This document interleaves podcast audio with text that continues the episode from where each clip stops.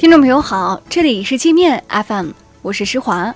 今天是七月二十三号，一起来听听新闻，让眼睛休息一下。首先，我们来关注国内方面的消息。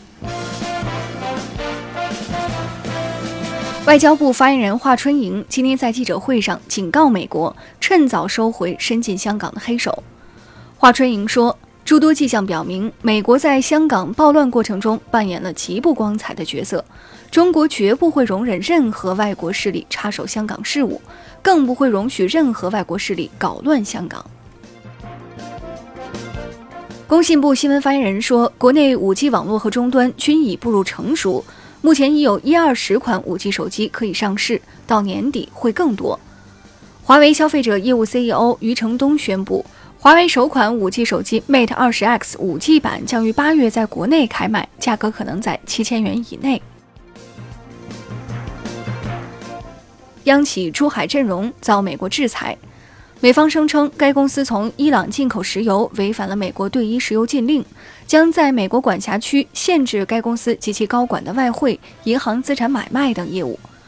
中国外交部此前曾多次表明，美国无权干涉中国企业与伊朗的合法交易。商务部决定对原产于美国的进口正丙醇进行为期一年的反倾销链调查。正丙醇被大量用于食品包装生产，是新能源汽车锂电池电解液的重要组分，还是食品添加剂、药剂、溶剂的重要原料。在任正非宣布取消六亿美元对美投资后，华为正式开始对美国子公司 FutureWay 大裁员。FutureWay 目前有八百五十名员工，其中大部分是美国人，预计将有超过六百人会被解雇。由于受特朗普限制政策影响，FutureWay 已无法为华为创造价值。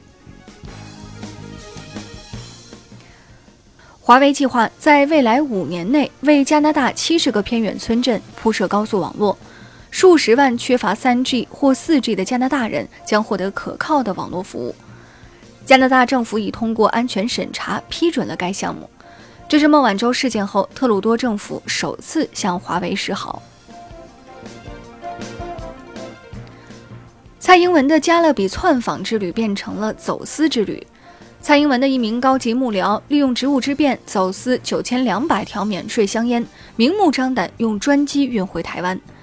台湾舆论认为，仅凭这名幕僚个人无法完成如此规模的走私活动。香港演员任达华上周末在中山参加居然之家开盘活动时，被一名精神病患者持刀捅伤腹部和手指。得知对方是一名病人后，任达华说不打算追究他的责任，但是想知道他行凶的动机和原因。我们接着来关注国际方面的消息：谷歌、高通、英特尔、博通等美国科技巨头的老板二十二号集体拜访特朗普，要求美国政府兑现解禁华为限购令的承诺，允许继续向华为出售芯片和技术。特朗普围堵华为，让这些公司蒙受了巨大经济损失。韩国计划投资三万亿韩元建造一艘排水量三万吨的准航母，以应对中国和日本。这艘准航母预计十年后形成战斗力，可搭载十六架 F 三五 B 和三千名海军士兵，加上买飞机的钱，大概要花六七万亿韩元。澳大利亚在该国北部为美军新建了一个军港，帮忙美国围堵中国。人民日报刊文批评澳洲患上了外交精神分裂症，既想跟美国捆绑在一起对抗中国，又想到中国赚大钱，这种如意算盘最后是很难如愿的。委内瑞拉水电站遭电磁攻击，首都及十余个州大范围停电，供水和通信也受到影响。这是美国政府给委内瑞拉反对派提供四千九百万美元资金支持后，委内民生领域遭到的最新一次攻击。委内反对派几个月前曾故意破坏电站，导致全国超过一半的地区摸黑。席卷全国的黄背心运动让法国警察身心俱疲，已有三十七名法国警察自杀身亡。警嫂们抗议法国政府不作为，纵容暴力示威者污名化警察，频繁与警察武斗，导致警察腹背受敌。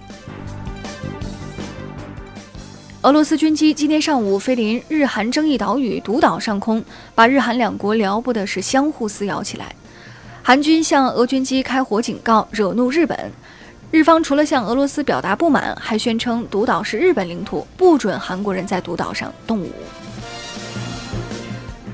澳大利亚游泳运动员霍顿为了抹黑孙杨，违背体育精神，被国际泳联警告。澳大利亚游泳管理机构也被警告。霍顿在今天的800米自由泳预赛中成绩垫底，已被淘汰出局。特朗普吹嘘自己非常了解 5G，声称美国将会有全世界最好的 5G 技术。任正非笑而不语。一个毕生依靠搞房地产赚取暴利的开发商，能懂多少 5G 呢？那好了，以上就是今天节目的全部内容了。感谢您的收听，我是施华，欢迎您下载界面 App。在首页点击试听，找到界面音频，更多精彩内容等着您收听。